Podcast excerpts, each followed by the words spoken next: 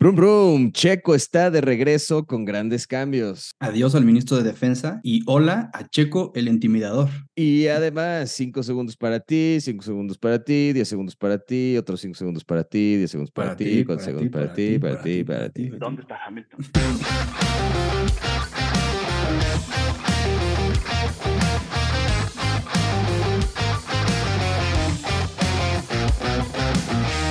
Rafa, bienvenido una vez más a Podium Pandemonium. ¿Cómo estás? ¿Cómo te encuentras hoy después de, bueno, no hace unos días, ¿verdad? Pero después del Gran Premio de Austria de este pasado fin de semana. Em, muy sorprendido por este, este Gran Premio. Me gustó mucho el, eh, el tema de la sprint, el tema de la, de la calificación shootout. Eh, creo que la actividad que vimos en pista desde el principio ya planteando dos paradas en pits. Me encantó la idea y creo que nos deja eh, un muy buen sabor de boca este fin de semana de carreras. 100%, yo creo que fue una, eh, bueno, un fin de semana, iba a decir una carrera, pero no, fueron realmente dos. El sprint también estuvo muy eh, emocionante. Creo que también fue un factor el tema de el clima, ayudó que entre que llovía y no llovía y eso lo hizo más interesante. Eh, entonces, si quieres, vámonos, empecemos por el sprint. El sprint se vio cosas este, muy, muy divertidas. Creo que Checo hizo bien, sumó bien en el sprint. Este, y, pues bueno, para mí, sí, el sprint se sacó un 10. Pues Checo sumó los puntos que puede sumar un piloto mortal, o sea, los máximos, después de Max, obviamente, porque sabemos que el único que suma es Max pero eh, creo que bien, o sea, mm, eh, sobreponiéndose a, haber tenido una calificación tan mala el viernes, eh, el sábado, digamos que salió ya concentrado, habiéndose repuesto de todo este malestar que traía desde el jueves, por lo cual no estuvo en el circuito, y creo que nos demostró que está ahí, ¿no? Un poco tratando de, de dar un golpecillo en la mesa y decir, a ver, Aquí no, no, no ha pasado nada, este, sigo aquí, por favor dejen de estar especulando. Entonces, eh, fue, hizo una calificación buena, no puedo decir que excelente, aunque digamos que en la tercera sesión, digamos, o, en la Q3 del shootout, sí llegó en segundo, tuvo varias complicaciones en la Q1 y en la Q2, eh, incluso estuvo, digamos, en riesgo en, en algunos momentos durante Q1 y Q2, pero pues al final todo eso se controló y logró que logró llegar eh, con vida a la, Q3 y poder ponerse ahí en el segundo lugar. Y, durante la carrera, pues bien, o sea, dominando, por ahí se le complicó en algún momento con, con Nico Hulkenberg, que se le metió desde el inicio. Eh, creo que pues ahí un poco fue Checo tratando de ser eh, más maduro que el otro maduro eh, de, la parrilla como Nico eh, y pues evitando el contacto, ¿no?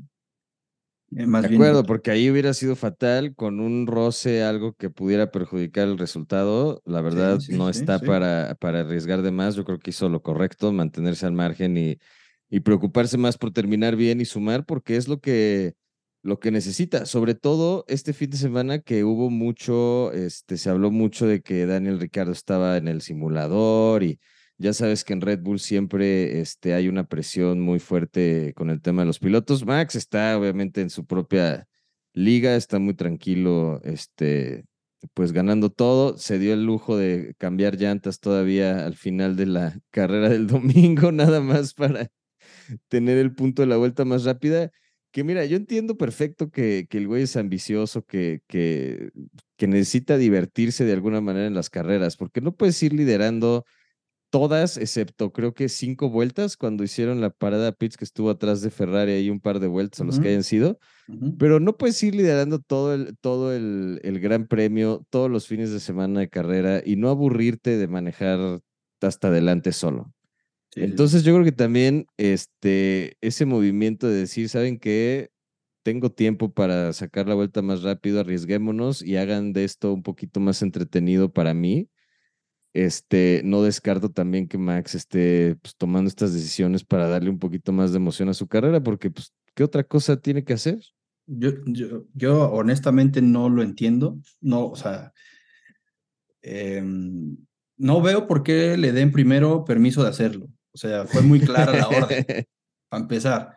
¿no? es más, él ni siquiera había tocado el tema de la vuelta rápida. Creo que se acordó hasta que le dijeron, comienza a enfriar las llantas. Es decir, ya no vayas al límite, no, no lo necesitas. Exacto, ya y está ganado, sencillamente termina la carrera. Y en vez de enfriar las llantas, lo que pregunta es quién tiene la vuelta rápida, porque creo que ni se acordaba o no sabía si la tenía o no. entonces ahí es que le dicen, no, no la tienes, creo que no sé si le dicen que la tenía, que la tenía Checo porque la tenía Checo. Sí. Em, y, y le dicen, no, no hay necesidad de que vayas. Y él insiste y prácticamente él da la orden. O sea, él dice, voy a entrar cuando claramente le están diciendo que no es necesario, le dicen que es un riesgo, porque sí, pueden salir muchas cosas mal. Vimos que en algún momento en Mónaco a los Mercedes, eh, al Mercedes de, botas no le pudieron sacar una tuerca. Hemos visto más de una vez en, en la historia de que entran a pits, salen y supuestamente va todo bien y en la primera curva, adiós llantas. O sea, puede pasar. Hay, hay, hay errores que pueden suceder y no necesariamente en, en la línea de pits, sino ya estando afuera. Entonces, creo que es un riesgo completamente innecesario. Creo que es, lo hace por arrogancia de quiero tener la vuelta rápida, no sé si por récord, no sé si porque quiere hacer el récord de puntos en el año. Siendo honesto, no necesita ese punto. O sea. No, para nada lo necesita. Yo creo que 100% su ego y, y, sus ganas de, de nomás. Y mira, si te quieres poner muy conspiranoico, puedo haber sido como una manera de, de pues, no, de vengarse un poco de, de, lo que pasó, de ese roce que tuvo con Checo el, este, en el día del sprint. En una de esas fue como de, pues mira, güey, para que veas que a mí no me vas a venir a, a, tratar de jugar, pues ve cómo te quito hasta el punto de la vuelta más rápida. Sí, sí, sí.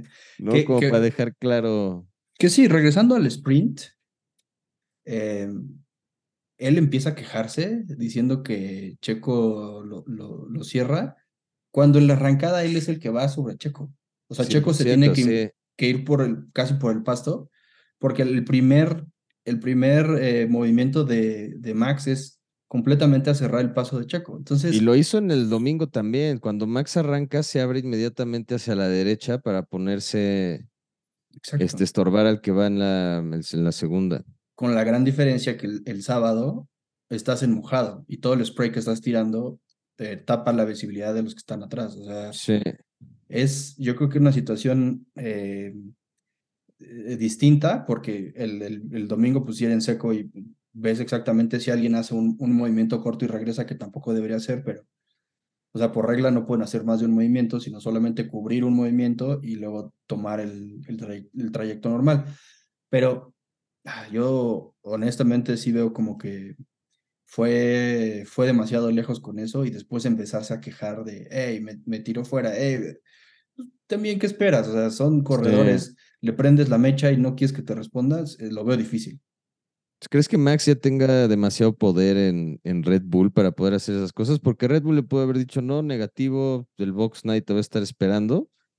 Y pues no tiene más que quedarse afuera, porque si de estúpido se mete, se, se complica. Ya perdió ahí la carrera. Sí, no, yo, creo que sí, o sea, tiene demasiado peso eh, y lo demuestra diciendo yo voy a entrar porque ya lo decidí. Y en el muro, de, de, en el pit wall, no, no hay quien le diga no estamos listos o, o no hay un set listo. Listo, es la última vuelta. ¿Cómo? O sea, no necesitas arriesgar eso. Repito, muchas cosas pueden salir mal, y no lo necesitas. O sea, si fuera el escenario, por ponerlo así, fuera el escenario de la, carrera de Brasil de 2022, ¿no? Donde ya estás jugando un empate cerca de Luis, de, 2021, perdóname. Y, y ahí ya un punto hace la diferencia, entonces sí, lo necesitas, ve por él y, y busca hacer esa vuelta rápida. Pero él le lleva más de 100 puntos al segundo lugar, o sea, no hay como... Sí, no hay manera. Sí, claro, o sea, él tiene 229 puntos y Checo tiene 148, entonces no necesita un punto. No, no, para nada. Eh, bueno, entonces yo, mi, mi, mi, comentario es, siento que se desbordó de arrogancia y de confianza y de, y de poder, porque sí, porque ya vimos que le dice qué hacer el pitbull y siento que al mismo tiempo eh, el pitbull no tiene cómo decirle a Max que no. Entonces, honestamente a mí se me hace sorprendente, porque parte del trabajo del pitbull es ser sensato y decir yo tengo la data y yo te puedo decir aquí afuera qué es lo que está pasando, no vayas y no arriesgues demasiado. Pues mira, sí, de acuerdo. Otro pitbull que yo creo que no está sabiendo decirle que no a un piloto es Ferrari. Este se vio en la, en la carrera cuando, cuando Sainz está atrás, presiona y presiona y presiona a Leclerc diciendo, oye, traigo más ritmo, déjenme pasar. Eh, cualquier cosa, de todas maneras, si resulta que soy más lento o así, o Leclerc me va a alcanzar, o yo no voy a poder y lo voy a tener que dejar pasar otra vez. Entonces no veo ninguna razón eh, de no dejar pasar a Sainz, excepto la que es de tratar de hacer todo lo posible por mantener a Leclerc contento. Darle una, una de las 27 que le han arruinado, una que está saliendo bien, decirle, bueno, vas. Le dan un podio que pues, lo deja contento, o sea. Refraseando un poco tu comentario, es: Yo no veo ninguna razón para no darle la oportunidad a Carlos salvo ser el piloto número dos. De acuerdo. Bueno, eh, Creo, que, creo que lo están dejando más que claro. Le están diciendo a Carlos, eh, tienes que someterte porque eres el piloto número dos. ¿No? De acuerdo, que está, la neta, está, yo siento que ahorita ya está siendo un poco injusto porque tampoco Leclerc ha demostrado así como que, o sea, y, no tanto esta temporada, pero, pero Sainz ha estado corriendo bien y se ha mantenido más estable este, que Leclerc, incluso tiene hasta 10 puntos, ya les tiene de ventaja Sainz sobre Leclerc en el, en el campeonato. Entonces, ¿cuánta diferencia no habría ahorita? Serían un poco más de esos 10 puntos si hubiera a lo mejor Sainz terminado en el segundo lugar del podio en esa carrera. Completamente. Entonces, yo creo que ya también a Leclerc se le está acabando un poquito eso de que yo soy el piloto número uno, porque Sainz está demostrando que que pues así sea una carcacha inestable el Ferrari, pues le está sacando un poquito más de provecho. Sí, o sea, se le está acabando ese discurso a, a, Leclerc. Eh, más bien, se le está acabando con qué soportar ese discurso. Y creo que aquí el, el, el tema es eh, hasta cuándo va a recibir Carlos esa oportunidad. Hace rato platicábamos, todavía no tenemos el escenario en el cual Carlos está por delante y posiblemente Charles atrás con un eh, ritmo mayor pidiendo rebasar a Carlos. No ha pasado, pero quiero saber qué va a pasar si ese escenario se presenta y si también le van a decir a Leclerc, no, mantén la posición porque Carlos está intentando hacer el rebase. Si no sucede así y le dicen a, a, a, Carlos, deja pasar a Leclerc, pues entonces no está, no, o sea, va a ser más que claro quién es el uno y quién es el dos y la tarea que está desempeñando en este caso el equipo, que es proteger a Leclerc. Que tampoco me molesta, digo, siento que le han arruinado tantas carreras a Leclerc que si, que si, que si recibe un poco de ayuda en una, eh, pues está bien, pero, pero creo que también está siendo injusto para Carlos porque pues sencillamente está haciendo bien su trabajo, ¿no? Y, y aquí en, la Fórmula 1 hay un dicho que tú eres tan bueno como tu última carrera, y la última carrera dice que Carlos lleva 82 puntos, 10 más que Leclerc, por lo tanto mereces, merece que le den el beneficio de la duda y que por lo menos le den chance de, de, hacer el intento, ¿no? No, totalmente. Y además, este Sainz, que venía muy intimidado por, por el Checo Pérez, también este, a lo mejor quería que le abrieran paso para, poder estar un poco más alejado. Me dio mucha risa ese comentario de, de Sainz, de que, güey, me está intimidando mucho. Pues, a Checo también le dio mucha risa. O sea, ya tenemos una, una, una lista buena de, de Checo is a legend, eh, el ministro de Defensa, eh, etcétera, etcétera. ahora tenemos, exacto, ahora tenemos Checo el intimidador y cuidado porque intimida este, bastante. Entonces, eh, pues sí, ahí le preguntaban a Checo al final de la carrera, ¿qué opinas de lo que se moría de risa? O sea, pues, dijo, no, no sé qué es lo que está, no sé qué estaba tratando de decir Carlos, no sé en qué contexto lo dice, no he podido hablar con él, pero pues bueno, creo que será algo que podamos platicar en algún momento. Pero sí, muy... Yo honestamente creo que lo que pasa es que Carlos ya no tiene de dónde agarrarse, se siente muy atado de manos de que no está recibiendo el mismo apoyo del equipo y al mismo tiempo, eh, pues tampoco tenía cómo defenderse del Red Bull, ¿no? Porque pues ahí ya sabía que iba a ser más rápido que él. No, 100%, el ritmo que traía no es nada comparable. La verdad es que sí iba mucho más rápido. Y este, y bueno, Sainz tiene que, pues, depende, a ver qué pasa en Silverstone. Estaría bueno que, que Sainz pudiera a lo mejor en calificación ponerse encima de, porque ha estado calificando bien también Sainz, o sea, no puedes negar que siempre está, siempre está dando pelea. Entonces, este sí, yo creo que Ferrari tiene que entender que a lo mejor tiene ahorita eh, piloto. No, mira, yo feliz de ver a Leclerc siendo campeón y creo que puede ser campeón del mundo sin ningún problema. Pero yo creo que ahorita lo que Ferrari tiene que entender y también los pilotos es decir, bueno, el primer objetivo es ahorita llevar al coche al punto en el que cualquiera de los dos pueda competir por ese campeonato del mundo no va a pasar de la nada que Ferrari va a empezar a ganar carreras a partir de Silverstone. O sea, entonces creo que concentrándose en, el desarrollo del coche y poniéndolo de verdad en un lugar competitivo, ahí sí ya podríamos empezar a, a, este, ser un poquito más exigentes con uno o el otro. Pero mientras no, yo como Ferrari diría, el coche que pueda darme un mejor resultado este fin de semana va para adelante y el otro que lo intente alcanzar y ponerse atrás. Si no, pues yo tengo que seguir sumando, porque Ferrari ya está en cuarto lugar de los constructores también. Claro, es que ese es el punto. O sea, el año pasado, recordemos que Ferrari pues estaba ahí luchando para ser el segundo. Hoy no están ahí, hoy son el cuarto. Entonces ya se les metió Mercedes, Aston Martin desde el principio se les puso adelante eh, y hoy pues, digamos que están dejando pasar las oportunidades de, de, hacer buenos puntos justo cuando sus rivales están teniendo eh, días más complicados, que en este caso Aston Martin no brilló en esta carrera, no brilló como lo había hecho en las primeras cinco o seis carreras del año. Eh, tanto en el sprint como en la carrera este, quedaron sextos, séptimos, y entonces eso en automático debería significar una oportunidad para Ferrari y vas con todas.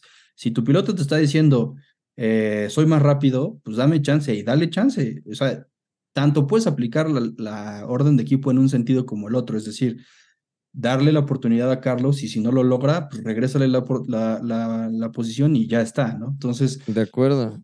Eh, no tiene nada que perder, no tiene nada que perder, de verdad, si dejan correr al, al otro coche. Este, también, bueno, nadie consideraba que iban a haber tantos castigos. Yo creo que es una pista tan corta y tan rápida que pues como que sí estaban empujando un poquito los límites de la, de la pista y uno que estuvo muy pendiente de esto también es este muy interesante lo que pasó porque empezando por Hamilton que estaba muy pendiente de todos los demás y a quién habían castigado y quién no Norris también estuvo en el radio ahí diciendo de que se salió aquí se salió acá se salió acá y de repente ya todos los pilotos estaban. Todos empezaron a hacerlo.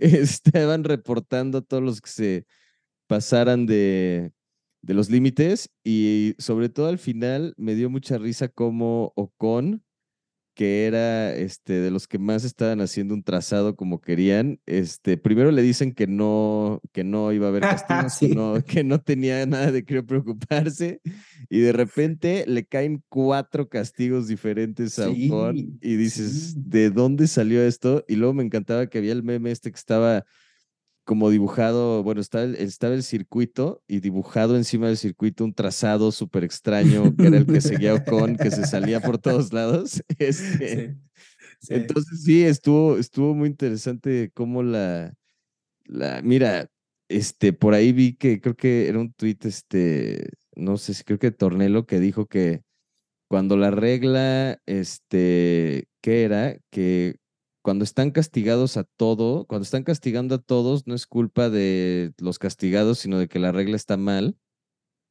O algo así como diciendo, mm. este, ah, no me acuerdo del tweet, pero, pero, argumentaba que, que, que, si todo mundo se está saliendo, este, y, y, hay ciertas, este, digo, ciertos límites que siempre se van a empujar, o aplican para todos o no aplica para nadie. O sea, es, es, lo que, lo que yo creo que está tratando de decir y creo que pues tiene la razón. Hay veces que dan un poquito más de chance, otras no, otras te dejan pasarte un par de veces, otras te desde la primera te avisan, o sea, creo que ahí sí la FIA esta semana se puso un poco, este, digamos, espléndida con los, con los castigos. Es que yo creo que no, o sea, yo creo que los pilotos debieron haber sido eh, más cuidadosos desde la calificación.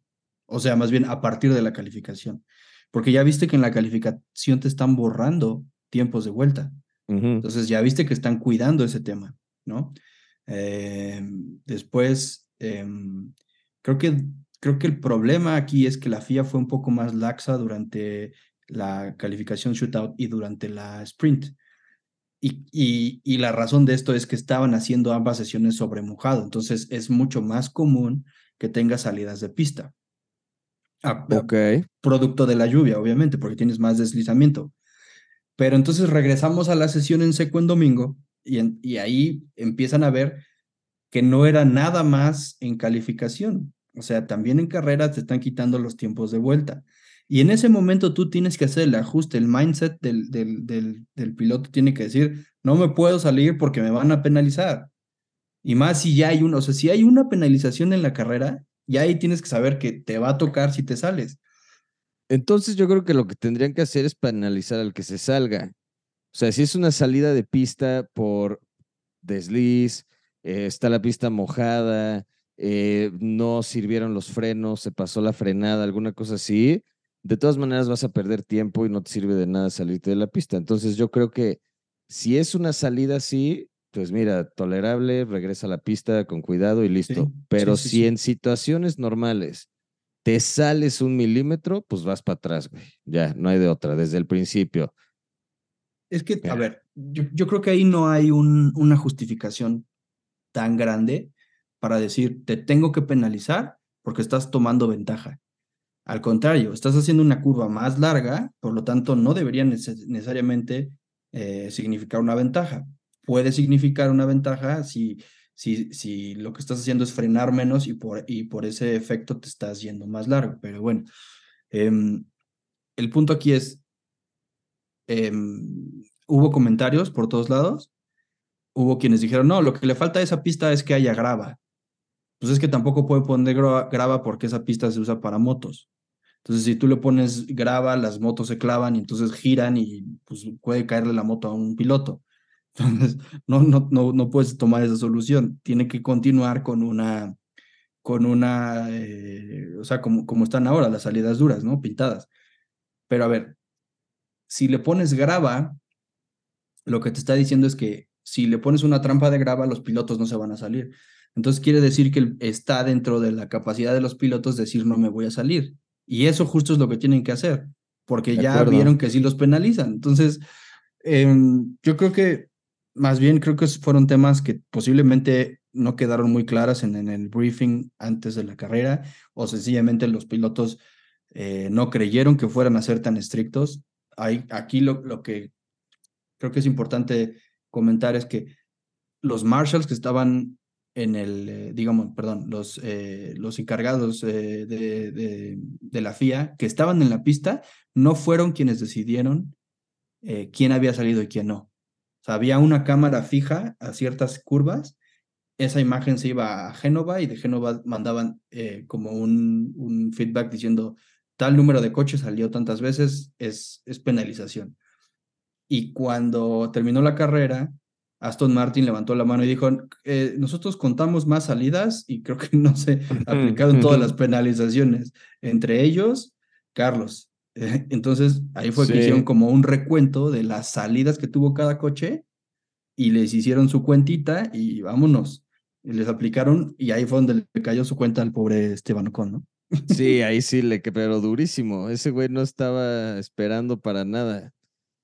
Ahí fue cuando, cuando pidió este dividir la cuenta porque no le alcanzaba este, todos los castigos que le dieron. Pero bueno, también puede haber tecnología, estoy seguro que existe tecnología para poner en ciertas curvas y ver cuando se sale alguien, se prende un foquito rojo y le cuentas, ¿no? Como estás diciendo, ahí está, tacho uno, tacho dos, vámonos. Ya la hay, creo que en Paul Ricard en algún momento se aplicó porque sabes que Paul Ricard es también súper plano y lo único que tiene de límites son, son, pintura en las orillas. y también aplicaron eh, reglas así. Creo que eh, el tema aquí es que decidieron hacerlo diferente esta vez en, en, Austria y no sé, yo creo que más bien tienen que ser muy claros eh, con los pilotos y decirles, no te puedes salir porque ya viste que sí te penalizo. Y, y a ver, es, es, un poco retomando el comentario que, que hizo Christian Horner después de la calificación. Tienes que ser preciso y si ya te dijeron que tu cuenta, eh, tu cuenta, perdón, tu vuelta no va a contar, porque te sales de pista, tú mismo tienes que hacer el ajuste y no salirte. de acuerdo, sí. Y así se lo, o sea, digamos que ese mensaje iba directo a Checo, ¿no? Entonces, pues ni modo, o sea, es, eh, tiene que ser claro y no, tienes que no cometer ese error. No, bueno, y eso por supuesto que va a ser algo de lo que pues tengan que platicar los pilotos este, seguramente esta semana. Otra cosa de la que creo que pueden platicar mucho es el tema del nuevo calendario para el 2024 que ahora es de 24 carreras. Agárrense. Eh, agárrense, porque ya eh, no solo los pilotos creo que van a comentar el tema de los límites de pista, pero van a comentar el tema de los límites de calendario, porque ya muchos este, habían expresado que, que 21, 22, 25, 24 carreras ya sonaban a que eran demasiadas. Eh, no me acuerdo quién fue el piloto que alguna vez dijo como de si, si hay 25 más o yo ya dejo este deporte para siempre. No me acuerdo quién dijo así como de ya van a ser demasiadas conmigo, no cuenten. Pero bueno, este año, para el próximo año van a ser 24 carreras. Hay algunos ajustes en el, en el calendario. Lo ajustaron un poco más como por zona geográfica y hay algunos movimientos ahí que a mí, la neta, me parecen lógicos. A mí siempre me parecía muy chistoso cómo viajaban de un lado al otro del mundo, este, con una semana de diferencia nomás para, para cumplir con el calendario. Entonces, como que ahorita hace un poquito más de sentido, este, que han juntado algunas, este, en algunos, pues por algunas temporaditas como por región, que eso creo que está bueno. Este, y bueno, 24 carreras solo suenan a que pues, son 24 cheques que le cae a todo mundo por correr. Exactamente. Sí, yo, yo, yo creo que es un, negocio bastante bueno para la FIA y para las escuderías. Eh, no tan bueno para los pilotos, porque me imagino que si alguno ya tiene contrato va a tener que recalcular eso, porque pues, estás corriendo un fin de semana más o dos fines de semana más. Em, pero sí, creo que es un calendario eh, con ajustes razonables. Por ejemplo, Japón, que regularmente se corre en octubre, ahora se va a correr en, en, en abril. Eh, y creo que, ¿cuál otro? Eh, bueno, Azerbaiyán, que siempre se corría marzo-abril, ahora se va a correr en septiembre.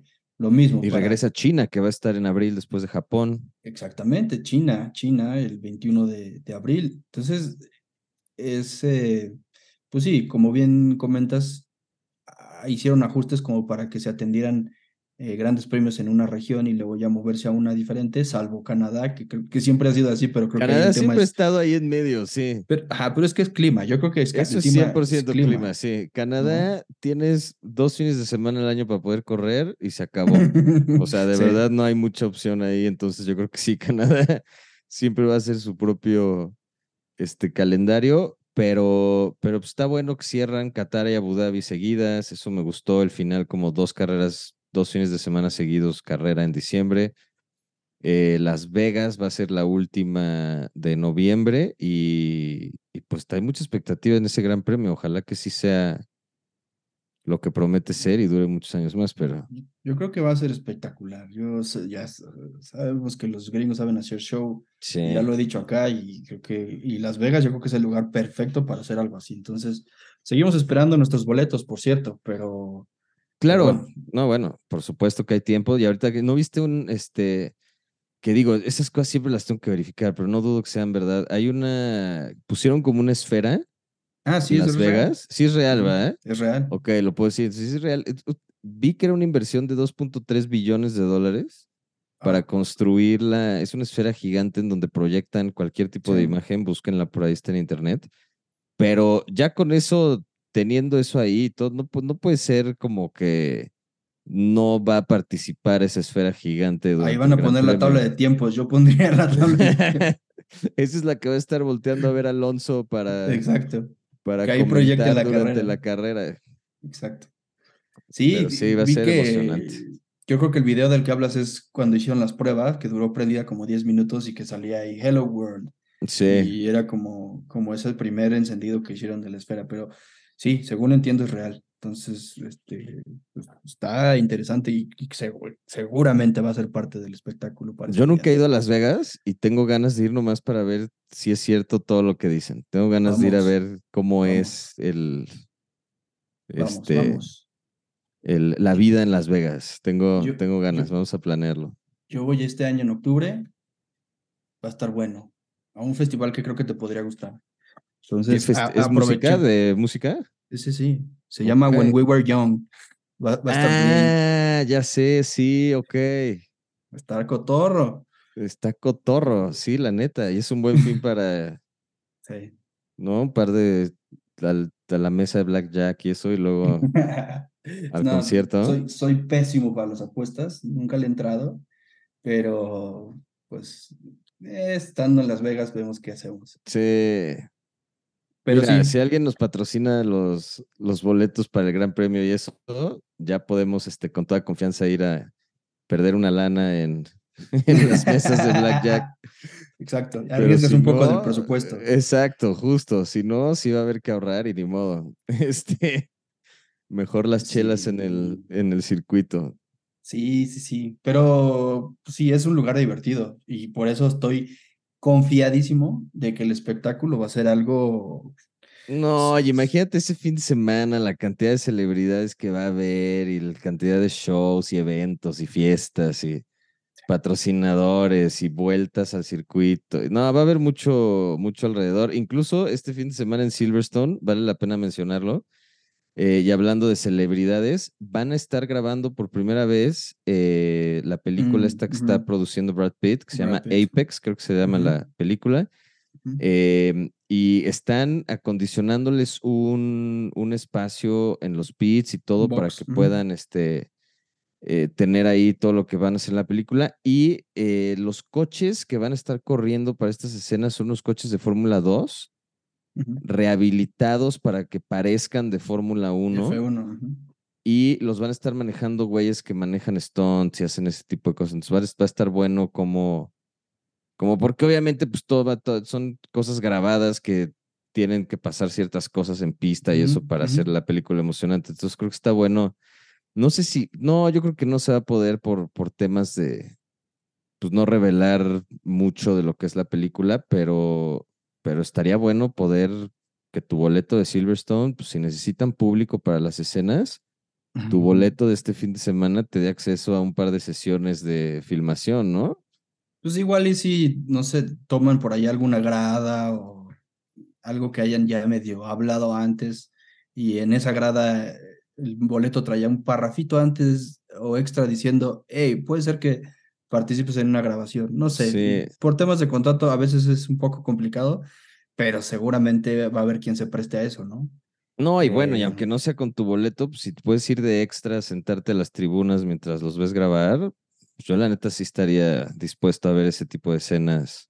Gente va a ver en Silverstone este fin de semana, mucho. 100%. Predicciones para Silverstone, Rafa, ¿cómo ves este fin de semana? Este este McLaren, este, este fin de semana el McLaren se va a ver muy bien. Ok. Creo que esa es mi primera predicción. ¿Ya se vio eh, bien en Austria? ¿No? no, no, no.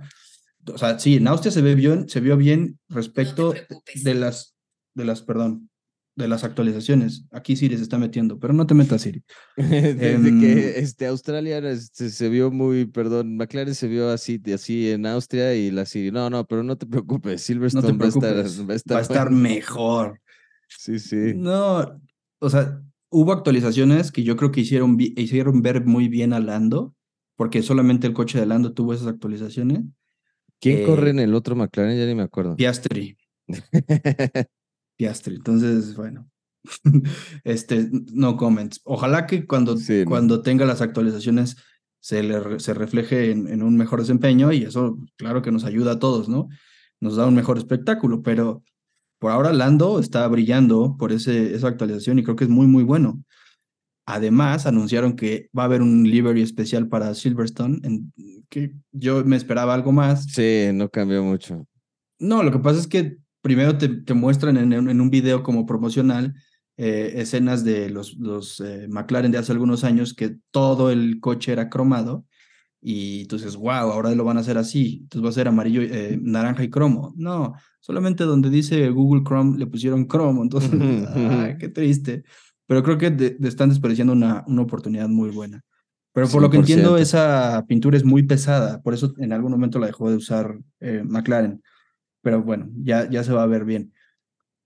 Eh, y, sí, creo que con las mejoras se va a empezar a, a, ver mejor. Ya vimos que en Austria les, les sentó bien ese cambio y, ojalá que Silverstone, siendo uno de los eh, equipos de casa, les, les caiga bien esas, esas actualizaciones. Ahora tenemos que ir con eh, predicciones.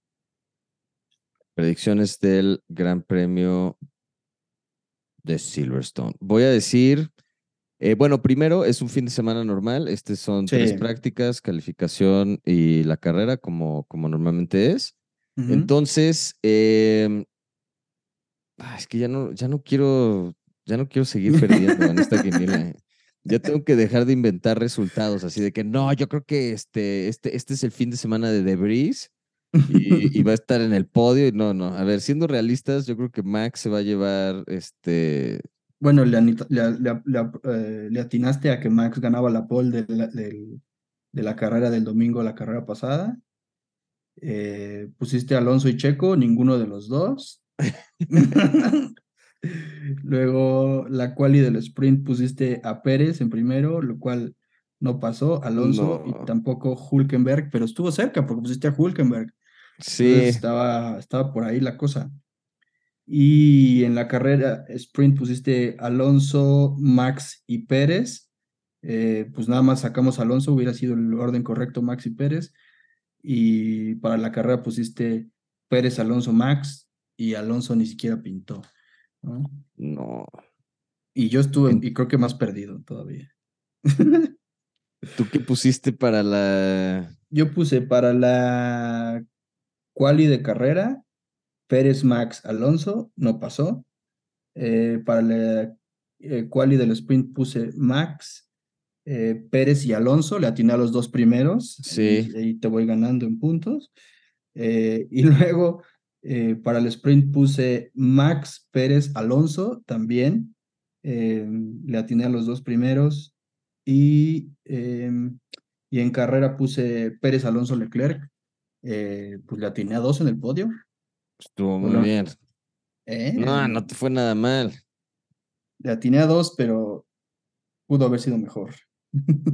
Pues sí, mira, entonces, ok, voy para la calificación en Silverstone. Voy a decir que la pole se la lleva Verstappen otra vez. Voy a poner en segundo lugar a Checo. Ya tiene que tener una buena calificación, porque si no, este, ya no sé qué voy a hacer. Y en tercero voy a poner a. Híjole, así ya muy, muy rifado. Voy a poner a Norris. Mm, ok. Sí, la neta. Sobre todo por lo que hizo Austria. En Austria quedó en cuarto lugar. quedó en quinto. Pero después bueno, en la calificación. Ajá en las sanciones a Carlos, que le cayeron unas horas más tarde, fue que cayó, que llegó a cuarto, igualando su posición de salida, ¿no? Su posición de calificación. Sí. Pero, pues bueno. Pues sí, voy Verstappen, Checo, Norris, a ver qué pasa. Verstappen, Checo, Norris. Mira, el año pasado calificó en Paul eh, Carlos, Max, Leclerc, Checo.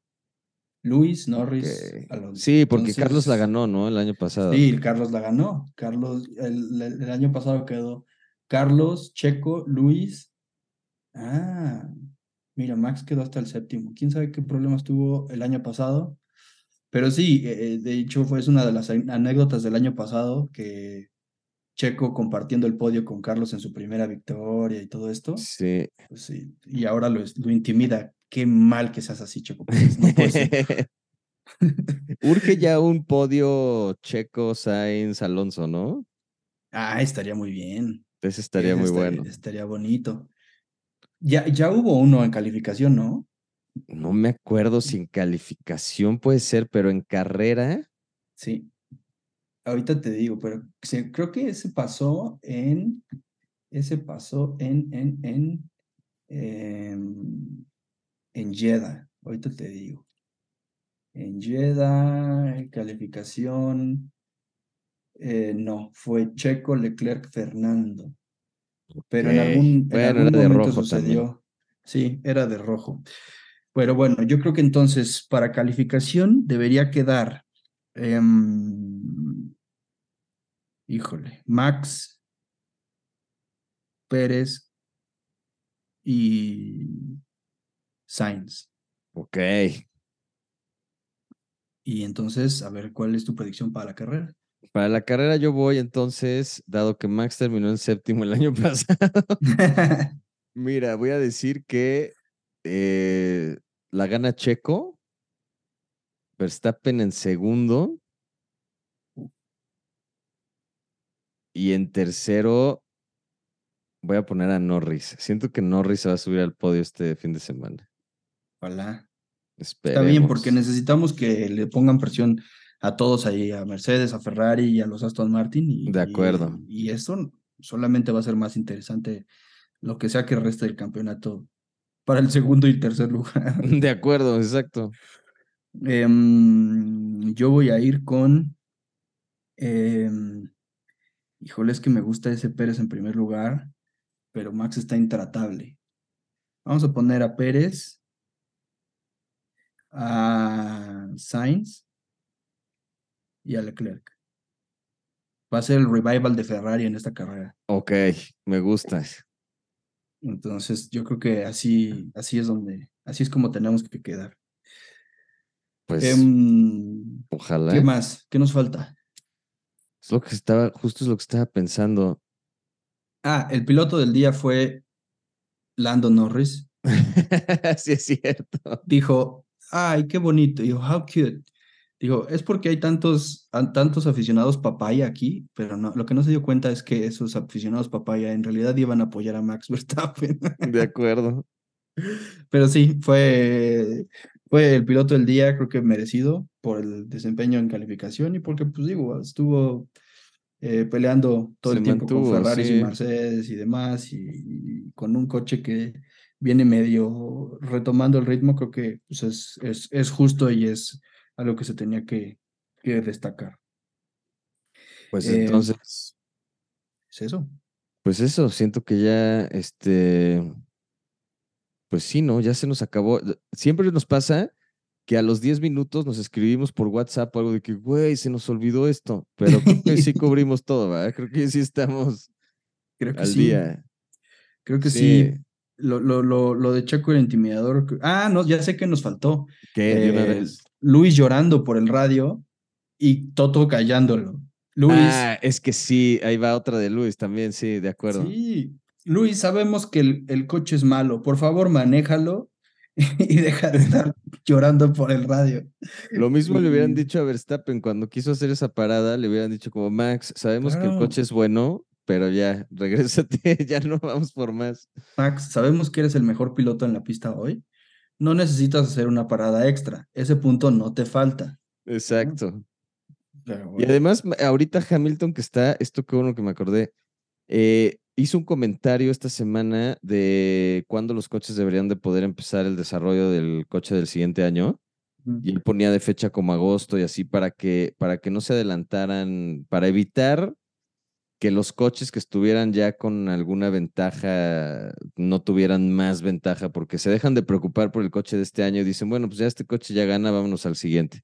Entonces, este, es muy curioso porque pues, a Hamilton se le olvida que ganó durante siete años ¿no? Con, con una este, incomparable ventaja sobre todos los demás. Entonces, pues mira, a lo mejor podrías decir que es un poco hipócrita a estas alturas decir que deberían de tratar de controlar un poco el avance que tengan los demás, pero este, supongo que si le vuelven a dar una, una máquina digna de un campeonato, puede hacer mucho daño, pero, pero sí, ahorita yo creo que ya se está volviendo común que, que diga que, que hay mucha ventaja y que los equipos que tienen ventaja y demás, pero pues, brother, Ahora es el speech suyo y de Toto. Sí. O sea, se me hace lo más hipócrita, como bien dijiste. Pero a ver, lo, que quería era jugarle al policía, así como estaba jugando al policía cada vuelta diciendo, hey, se salió, se salió, yo lo vi, yo lo vi. Ahora quiere que alguien vaya, juega al policía y vaya a la sede de, Red Bull y diga, no desarrollen ya el coche del año, del año próximo, porque ya sabemos que este ya lo ganaron. Sí, claro. Por favor, si, si tienen esa ventaja, pues ni modo, la van a tener que seguir eh, aprovechando como lo hizo Mercedes durante ocho años. Claro, y la van a seguir teniendo, no hay manera de, detener esto. Aquí lo único que puede hacer esto más parejo es si de verdad todo mundo tiene el mismo coche y hacen el mismo coche en una misma fábrica para todos y les dan el mismo coche a todos y ahí sí, pues a ver quién es el que le puede sacar un poquito más de provecho. Pero si no, yo creo que siempre, ¿qué digo? Eh? Tampoco es mi, este, como que soy muy fan de, de que siempre domine a alguien así tan, tan cañón, pero este, si pueden hacer cosas para que haya un poquito más de, competencia y la diferencia no sea de 100 puntos a las ocho carreras, yo creo que ayudaría un poquito más a, darle emoción al campeonato, pero... Sí. De eso? E, ese es un poco el modelo gringo, pero pues ah, tampoco me encanta. A mí lo que me gusta también es saber quién está invirtiendo más en desarrollo, quién está o sea, qué marca le está apostando más al desarrollo y pues sí, de eso se trata. Esto es un campeonato de marcas y de equipos. Entonces, claro. Pues sí, digo, si alguien ya tiene la ventaja y va a poder comenzar a desarrollar o, a, digamos, empezar antes la tarea del siguiente año, pues con permiso, ni modo. Pues sí, de acuerdo. Pues bueno, Así es como se vivió el Gran Premio de Austria y lo que pasó después. Gracias por acompañarnos en un episodio más de Podium Pandemonium. Regresamos la próxima semana después del Gran Premio de Silverstone. Rafa, eh, muchas gracias por acompañarme nuevamente en Podium Pandemonium. ¿Alguna otra cosa que quieras agregar antes de despedirnos? Ah, saludos a otros eh, fieles podescuchas, Horacio e Iván que están ahí al día, este, se enteraron de los eh, saludos de la semana pasada y luego, luego levantaron la mano y dijeron, yo también estoy al día, eh, exijo mi saludo. Oye, pues sabes qué, yo creo que no hay que ser groseros y cuando tengamos saludos especiales que dar, los vamos a dar al principio del podcast. Señor. Porque para estas alturas a lo mejor ya están todos tristes de que no se les mencionó y así. Y dicen, ah, pues sí, de aquí a que me menciona, que flojera, estos güeyes ni me hacen caso. Y no, sepan que estamos muy pendientes de eh, los que escuchan Podium Pandemonium. Gracias nuevamente por, por escucharnos, por compartir. Y bueno, nos escuchamos la, la próxima semana. Viene el Gran Premio de Silverstone. ¿Dónde está Hamilton?